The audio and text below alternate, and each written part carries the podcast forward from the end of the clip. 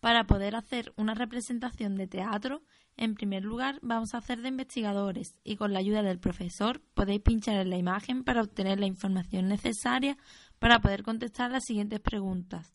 ¿Qué es una obra de teatro? ¿Quién participa? ¿Qué se necesita para realizar la obra de teatro? ¿Tenéis ganas de comenzar?